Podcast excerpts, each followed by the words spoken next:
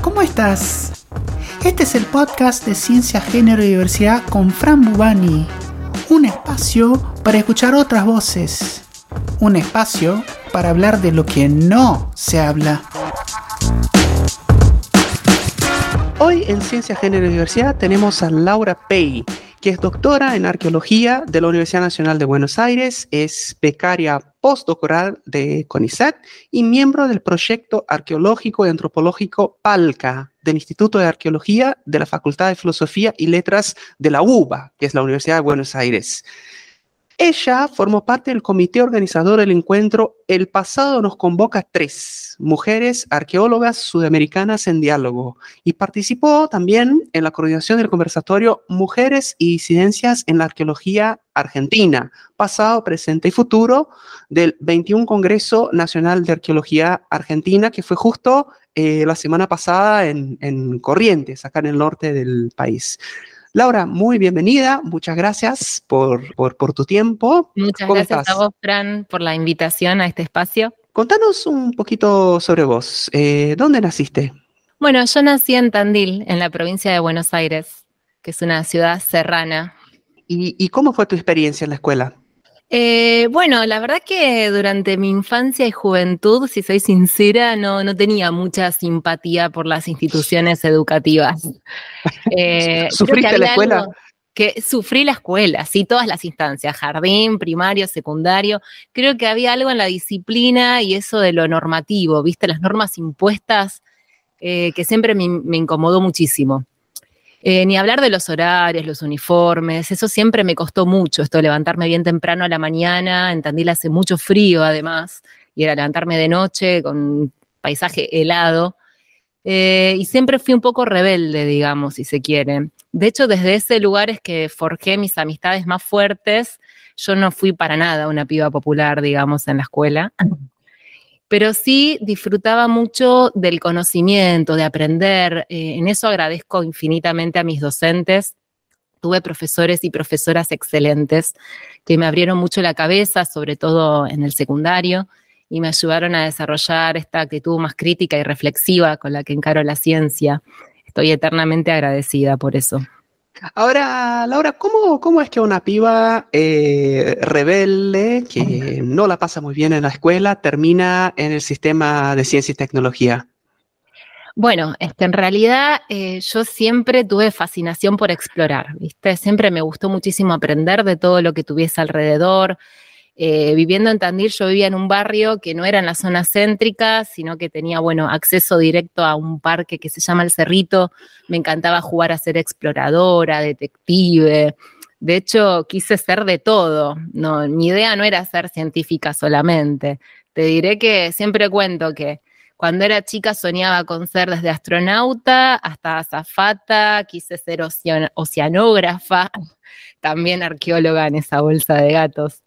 Em, y cuando ya fui adolescente tenía una pasión enorme por la ingeniería. Acá te convoca vos, Fran, esto yo no sé si lo sabía.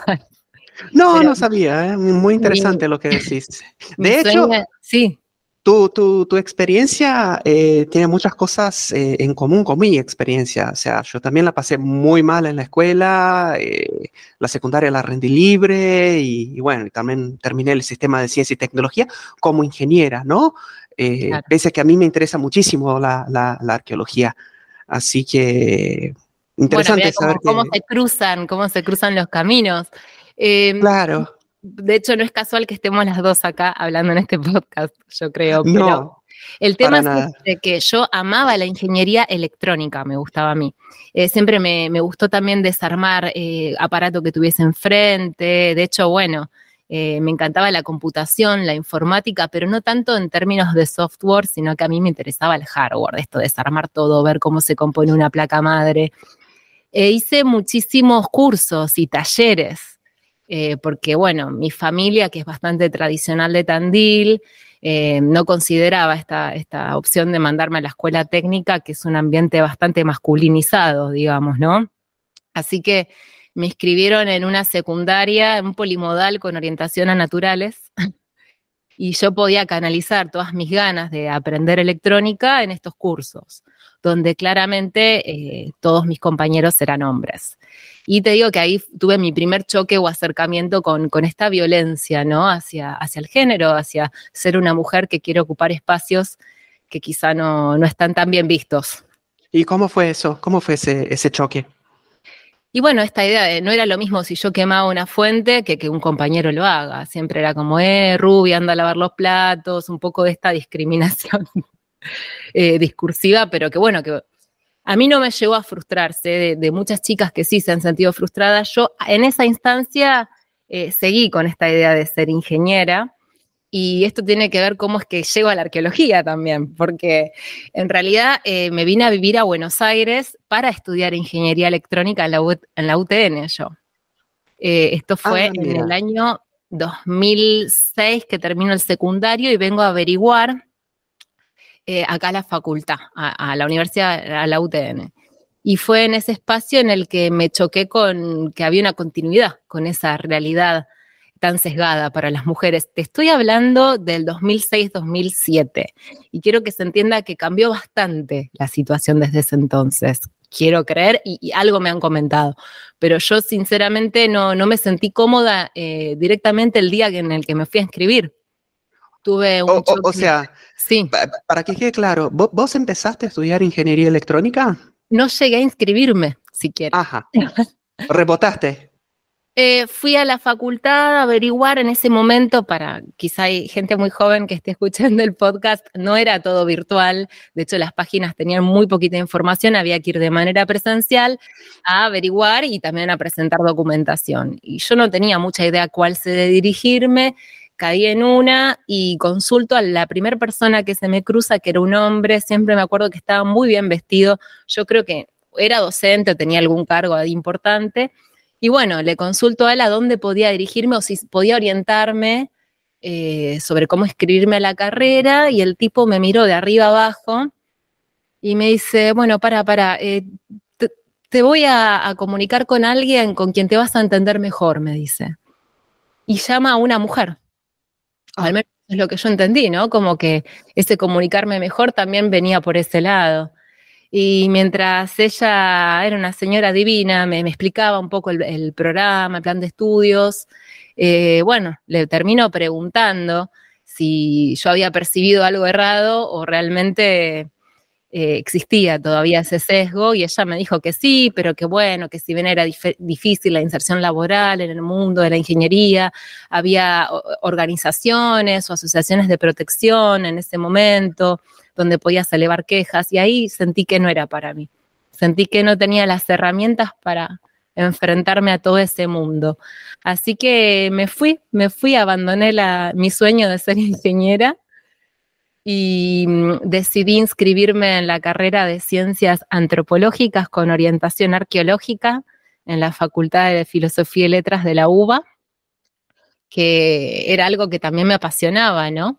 Ya, ya, ya conté que de chiquita me gustaba explorar y esos mundos del pasado me fascinaban, pero no fue mi primera elección.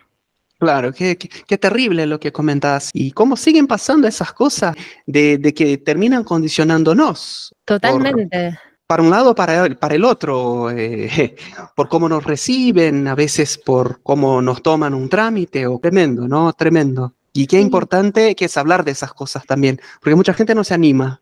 Mira, te digo que yo creo que con, el tiempo, eh, también con la militancia del rol de las mujeres en la ciencia y con todas las actividades que, desarrollo en términos de divulgación, porque me parece que es muy importante visibilizar que acá estamos, que existimos y que trabajamos de esto. Em, la vida me llevó a, realizar una entrevista, eh, creo que el año pasado o el anterior, unas chicas de una técnica de provincia de Buenos Aires eh, me hicieron una entrevista para un blog eh, que hablaba justamente sobre el rol de las científicas y sentí que saldé ahí un poco esa cuestión y les dije que en su momento yo sentía no tener las herramientas, pero me pone contenta saber que hay cada vez más chicas que, eligen las orientaciones de la ingeniería y, se animan y que no están solas. Y genial, para eso estamos acá también, ¿no? Este, haciendo toda esa movida. Eh, contanos un poquito sobre tu trabajo. ¿Qué, es lo que haces? Bueno, eh, la arqueología, esto por ahí si, si alguien no, no, tiene muy en claro, desde una definición muy, muy simple, es una ciencia que estudia las sociedades del pasado a partir de las huellas materiales. Pero bueno, es una ciencia anclada en el presente y que responde obviamente a preguntas e intereses del presente. Eh, yo me especialicé tanto en la licenciatura como en el doctorado en el estudio de eh, paisajes agrícolas de desiertos de altura, en específico de una región de la Puna de Jujuy. Entonces, bueno, mi investigación siempre, siempre se orientó a ese lado, a entender cómo las sociedades a través del tiempo eh, pudieron producir sus alimentos en regiones que quizá desde una mirada desinformada o generalizada consideramos improductivas, ¿no? Esta idea de la, de la puna o el desierto de altura como un páramo donde es imposible cultivar. Bueno, eh, a eso me, he dedicado estos años, a entender estos paisajes desde otra mirada, eh, analizando las terrazas de cultivo, los sistemas de riego que eh, se han construido desde, desde hace cientos de años en esta zona. ¿Y cuál es la importancia de ese estudio? Bueno, como te decía, en realidad todo lo que podamos aportar en el presente desde la arqueología responde a, intereses actuales, por más que tengamos una mirada más politizada o menos.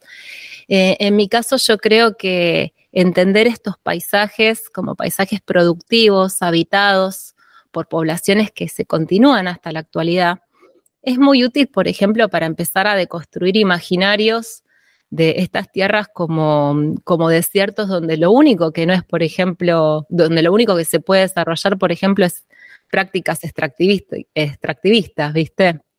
Que, es un poco la propuesta actual, ¿verdad? Exacto, también eh, nos sirve un poco para discutir em, esta idea de la agroindustria, la mentalidad o la lógica con la que se desarrollan todas las prácticas de producción de alimentos en la actualidad en nuestra sociedad para poder conocer otras formas de concebir y de producir en el paisaje, buscar así alternativas, no solamente técnicas, sino sobre todo que nos permitan discutir estos modelos desde lo que se parte, donde en definitiva la lógica que prima es siempre la de, mm, es una razón instrumental, ¿no? La del rendimiento, cuando en realidad eh, hay muchísimas otras cosas que se pueden tener en vista.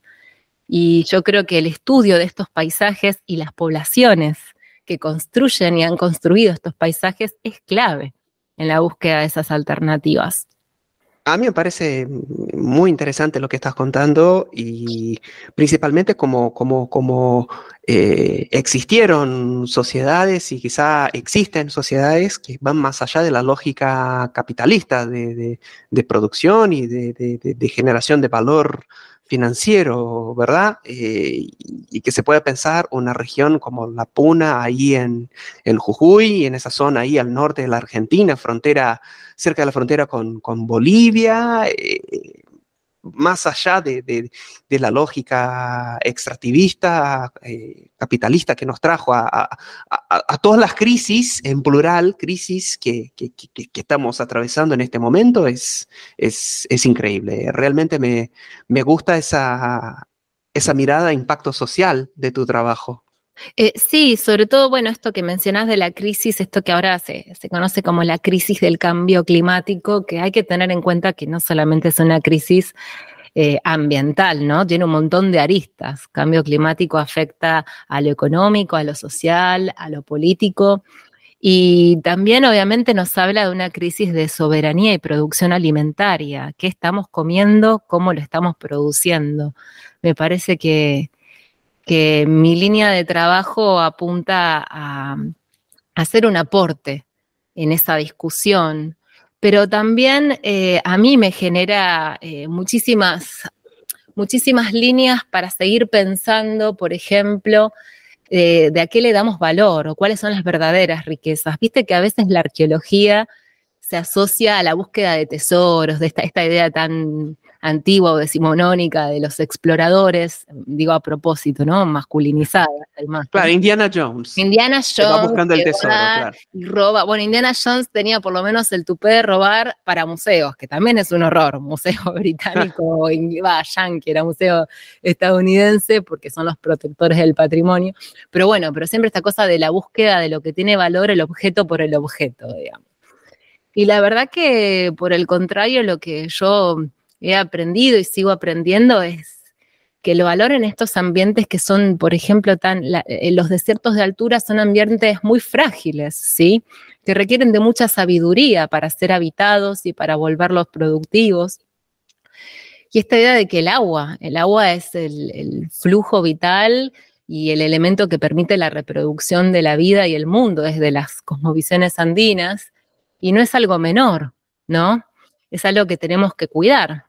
Ahora, Justo, justo ahí en ese territorio eh, donde vos trabajás, ahí en, la provincia de Jujuy, eh, hay una crisis social tremenda en este momento, ¿no? Con una represión del, gobierno provincial, algo que ya lleva varias semanas. Sí, ya tenemos eh, más de un mes de, lucha, ¿no? Más de un mes de lucha, más de un mes de lucha y sigue. Por una reforma, esto para poner en tema muy brevemente, por una reforma que fue aprobada de manera totalmente ilegítima y que deja de lado eh, la representatividad que puedan tener las comunidades originarias en la toma de decisiones sobre sus propios territorios.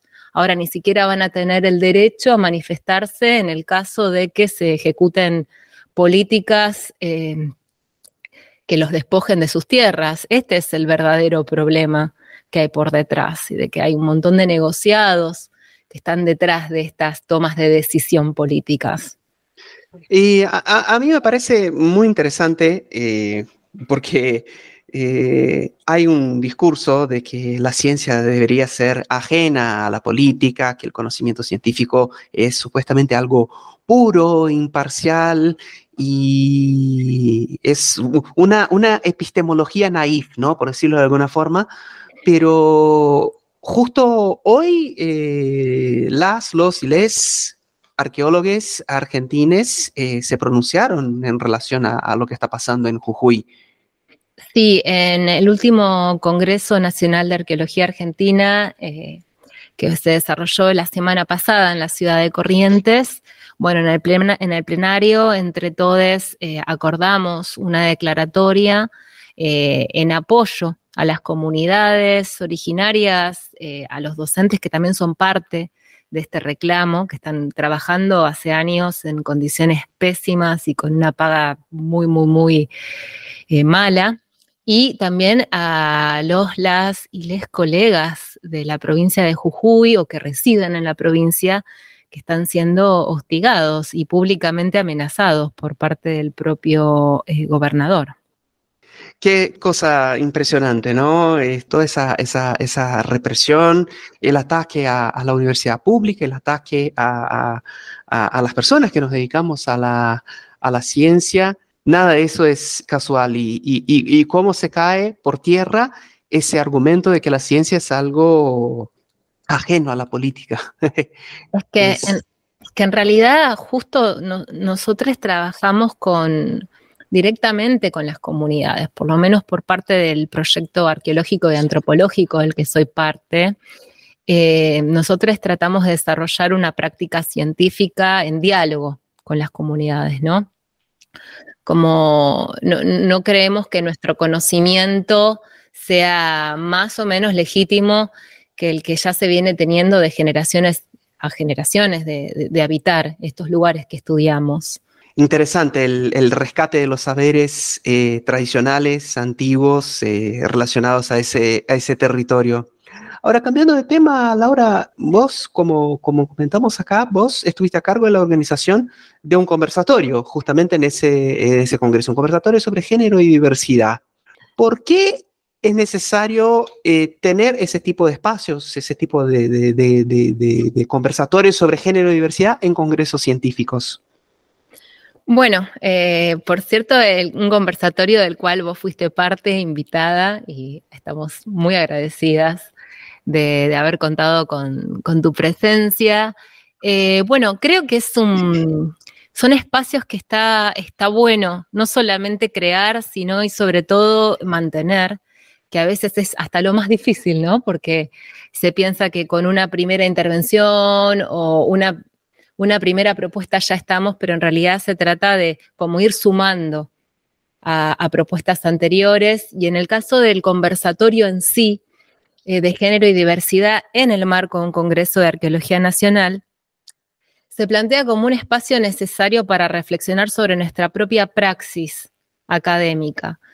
Eh, estamos hablando de praxis académica, bueno, o, arqueológica, no solamente en términos de los espacios áulicos en las universidades, sino también eh, en nuestros espacios de trabajo, laboratorios y tareas de campo, eh, en los cuales estamos muy expuestas y expuestes. Em, y también, bueno, empezar a, poner el ojo o empezar a, a analizar con detalle ¿Qué cosas hemos ganado hasta ahora? Por ejemplo, hoy en día contamos en la mayoría de las instituciones o universidades nacionales con protocolos, pero bueno, cómo operan estos protocolos y realmente si son eh, efectivos, qué cosas tendrían que mejorar. Eh, a su vez también ver qué, cuáles fueron las políticas que se implementaron en términos de capacitaciones. tenemos la ley Micaela, hay que celebrar la, ley Micaela, así como también procurar que se den efectivamente estas capacitaciones, que todos, todas y todes tengamos acceso. Y, también, bueno, a dialogar entre todos em, qué otras acciones creemos que son necesarias para poder evitar que se sigan reproduciendo prácticas de, abuso, de acoso, discriminación eh, en relación al género. Eh, ¿qué, tipo de prácticas eh, presenciaste durante tu carrera profesional? Bueno, acá va a surgir una, una, frase que es muy común en estos contextos, que es la de yo tuve la suerte de, bueno, citando esa oración, yo tuve la suerte de nunca haber sido eh, víctima de violencia o de ningún abuso, acoso en específico, ¿sí? Quizás sí, obviamente, eh, lo que se suele llamar micromachismos o pequeñas, pequeñas cuestiones relacionadas al trato o a lo discursivo, pero sí, obviamente, eh, conozco, he escuchado de situaciones que son aberrantes de la academia, no solamente nacional, también internacional. Eh, hace muy poco, durante la cuarentena, en el 2020, por ejemplo, se, visibilizó un caso que yo, creo que fue uno de los más, más fuertes por la repercusión que tuvo, ¿eh? no porque los demás no lo sean fue el caso de Gary Orton, que es un, arqueólogo de eminencia en lo que son los estudios andinos, que justamente es el área en la cual yo me desempeño, que bueno, que tenía, contaba con un historial de abuso y acoso sistemático hacia arqueólogas eh, de Perú. Y bueno, este caso se visibilizó por el testimonio de una de ellas que, se animó a publicarlo en un journal de Harvard. Y esto, bueno, fue trascendiendo hasta, hasta que se logró finalmente que se lo, se, lo corriera de gran parte de las instituciones de las que era parte, ¿no? Este arqueólogo. Em, pero así casos hay varios, no, no, es el único. Fue el más visible en su momento y que destapó justamente la necesidad de generar redes o fortalecer las redes que ya veníamos gestando desde antes entre mujeres y disidencias para protegernos un poco y, también por otro lado para empezar a hablar sobre estos temas, porque a veces nos sentimos muy solas, ¿no? Muy soles con este tema. Em, no es fácil ser, eh, ser víctima. Y, está ese discurso de que si no se habla, no existe. Si no se habla, si no se visibiliza, es como que no sucedió. Y vos sabés, algo que escucho mucho, eh, con mucha frecuencia, es no arruinar la carrera eh, de un, científico brillante, porque ella es una persona mayor y bueno, eh, no le vamos a poner una, una mancha en los antecedentes por una situación de acoso, alguna cosa por, por el estilo. Mira, yo, creo que, perdón, eso es algo medio generacional. quizá eh, hay cierta generación que, sostiene todavía ese argumento o ese miedo, pero yo creo que las generaciones más jóvenes más bien tienen terror a justamente a no poder ingresar nunca al sistema o a quedar fuera del sistema, ¿no? No tanto del miedo al desprestigio de, ese personaje importante, sino más bien de, coartar su propio futuro, visibilizando estas cosas. Claro, viene por, por, los dos lados. Animarse a, hablar, animarse a visibilizar puede tener todavía ese, ese impacto en, en nuestro desarrollo profesional es tremendo eso. Es que algo que hay que tener en cuenta con el término, eh, en términos de, violencia, de todas las violencias, es eh, que existen asimetrías en las relaciones interpersonales, eh, relaciones de poder que también atraviesa, atraviesan esas situaciones. Y generalmente las prácticas de violencia de género vienen acompañadas de esas asimetrías. Entonces es muy difícil posicionarse y, poder denunciar públicamente o mediante una institución a estas personas. Bueno, y justamente por eso es importante tener las redes que comentaste y tener colectivas y, bueno, y no estar solas, ¿no? Porque es aún más difícil si estamos solas y soles.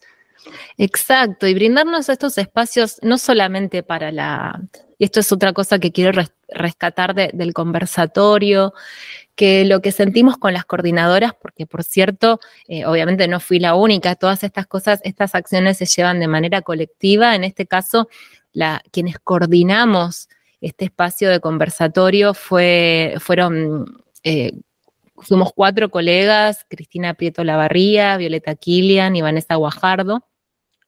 Y lo que las repercusiones o las devoluciones que hemos recibido fueron muy gratas, pero en términos de haber podido crear o mantener un espacio eh, de confianza y sobre todo un espacio de, contención para trabajar estos temas o para charlarlos, ¿viste? Que a veces no es tan fácil.